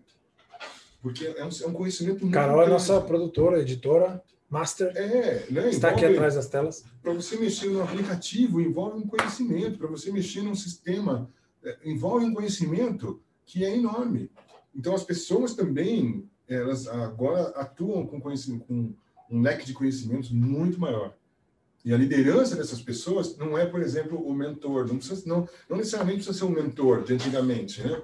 Ah, eu sou um mentor, eu sei fazer, eu vendo assim, eu sempre vendi assim, eu sei o processo de venda. Agora não é, nada disso. Agora as coisas vão mudar a cada três meses. O líder ele tem que ser muito mais flexível, por exemplo, e aprender novas novidades e gostar de inovações, né? Sim. design thinking e tudo mais, e fazer com que a equipe dele, que às vezes tem ele tem 40, ele dera uma pessoa de 19, e essa pessoa de 19 é um arquiteto Microsoft, né? Começou com 16 e com 19 já já tem a certificação Microsoft e ele tem que ele, ele não vai mais saber mais do que aquela pessoa. Ele, vai apenas fazer o papel de liderança de levar aquela equipe na direção que na direção estratégica. É totalmente diferente. É isso? Tem, tem espaço para o trabalho de vocês, para os próximos. Nosso, né? Para o nosso, então? Para os, nossos, para os próximos milênios. Para os próximos milênios, porque tudo, tudo, as estradas já foram construídas, né? Agora é, as pessoas precisam andar nessas estradas. Elas precisam caminhar nessas estradas. E esse é, esse é um desafio gigantesco. A geração do nosso pai construiu estradas, nossos pais, né? Agora ir para andar nas estradas. Como é que vamos andar? É, cada vez que a gente para para conversar de gente, eu percebo e vejo o quanto que tem de evolução de fato, né? Ontem estava fazendo uma live sobre autoconhecimento, contando um pouco da minha história, e aí você para para refletir no final das contas, é tudo sobre comportamento e sobre gente, no final, né? A gente está aqui falando, sei lá, talvez uma hora e meia, e quantas caixinhas a gente abriu. Agora, quem estiver ouvindo a gente até agora, vai ter que sair fechando tudo, pesquisando, mas acho que foi, foi proveitoso, né? Isso aí, foi muito proveitoso, legal pra caramba ter aqui duas pessoas super legais, né? O Mauá, que é um grande amigo aqui, que foi é, e é meu coach aqui, né? Até hoje, é, sempre. Nosso mentor. Que, nosso mentor, coach, coach aí, coach, que. Nosso coach. Mentor é outra coisa, que você ah, briga tá, comigo. É, tá mentoria é outra coisa. É. Mentoria é outra coisa. É. A gente abre caixinhas. Abre caixinhas. Abre caixinhas. Minha função é abrir caixinhas. Agora, Mauá, quem quiser te encontrar nas redes, como que te acha? Fala aí, agora você faça seu jabá. Então, olha só, quem quiser me encontrar nas redes, então, pode acessar o meu Instagram, que é Mauá Martins. Então, fácil. Tudo junto? Arroba Mauá Martins. Arroba Mauá Martins. Vai estar na tela aí. Também. Exatamente. E é por lá que eu me comunico aí com, com toda a galera aí que se interessa por desenvolvimento pessoal, por. É... Gente. Gente. Boa. Por gente. Estava aqui pensando em tanta coisa. Né, gente? Gente. Por gente, por gente, como. como Nosso coach pessoas, de tubarões. Tubarões, é. é. Mas de sardinha também, de atum, de, de todo mundo, né? Porque tem tubarão que veste a casca de sardinha, né? É, tem sardinha que tá com a casca de tubarão. então gente, precisa. É... Muita gente, muita gente, né? Bom, vamos aproveitar aqui a sua, a sua vez. A gente está no, no momento de lançamento da marca nova, né? Vocês estão vendo aí a aceleração de vendas. Então, simbolicamente, eu queria dar aqui uma materialização da marca para você, nosso parceiro legal, de, de, longa data. Ó, Abre aí para você ver o que tem dentro. Vamos abrir aqui. Primeiro, nossa, eu adorei aqui a fonte, as letras e a aceleração. É porque vai, né? É porque vai. Uma missão esse, aí. Esse é o nosso ritmo. Nosso país precisa ser acelerado. As pessoas. Olha só! Oh, adoro cadernetas, adoro anotar. Convite para uma dose de café aí. Ó, oh, que legal. Eu acelero o progresso de empresas e pessoas, hein? É, isso aí, ó. Nós, nós gente, aceleramos. Gente, gente no final é tudo gente. E, ó, e ainda tem ó, vários stickers. stickers e uma canetinha. Obrigado, gente. Exatamente o kit o kit do acelerador. Kit de aceleração, aceleração de gente, aceleração de vendas, aceleração de gente. Ó, que máximo. Parabéns aí pelo trabalho de vocês. Que esse podcast dê muito sucesso que vocês merecem. Estamos Nós todos, só, só o começo, né? Só o começo. Tá? Estamos iniciando a segunda década. É, Ainda temos duas décadas pela frente. Com certeza. Muito mais, muito mais. Mas é isso aí. Então, agradecer aqui a presença do, do Malá, o Filipeira aqui mais uma vez, lado a lado. Junto. Então, os dois são pessoas que ajudam a comemorar as pequenas conquistas, né? Às vezes a gente fica olhando lá na frente. Então é sempre bom comemorar as pequenas, grandes conquistas. Exatamente. Esse podcast acho que é uma pequena, grande conquista aí que a gente está colocando. E aí, quando a gente vê as pessoas ouvindo, né, e falando, nossa, eu ouvi lá, tive tal ideia, tal, isso vai ajudando a gente. Então, quem estiver nos ouvindo, coloque aí os seus comentários, te, é, liga o sininho, aperta o play, joinha, toda essa burocracia que a gente precisa e é importante para a gente. E é isso aí, né, Filipão? Agora é... é... É, isso aí. Não existe fórmula mágica, não existe uma coisa muito grandiosa. O que existe, que existem são coisinhas de fato pequenininhas, comemoradas ou perdidas diariamente e a constância vai fazer a gente chegar lá. Acompanhe a gente no arroba aceleracão de vendas, sem o C e sem o tio aí, arroba Felipe Chaia, arroba Marcelo Charra. Não somos uma dupla sertaneja ainda, quem sabe, é isso né, Marcelo? Quem sabe. Chá e chá. É isso. Chá Temos já um produtor musical aqui é. gente. chá e chá. Excelente, a gente poderia ficar mais uma hora e meia batendo papo aqui, eu sempre falo isso, é um prazer ter você aqui, mas A casa, a porta está sempre aberta, Valeu. estreando nosso estúdio bonito aqui. né? Bonito, Tá- ó. É isso aí, nesse estúdio ficou É bom, né? isso. Para quem acompanha a gente até agora, muito obrigado. Contem com a gente sempre. Se precisar fechar alguma caixinha, é só chamar, né? Se precisar abrir também. Se precisar abrir também, tamo Se junto. precisar vender mais, aí. Mais e Melhor. aceleração de vendas. Carol, obrigado também, tá aqui no, no back com a gente. Vendas, vendas, vendas. Uou! Uou, Valeu. valeu. Valeu. Mais um. Tamo junto. Valeu, até mais.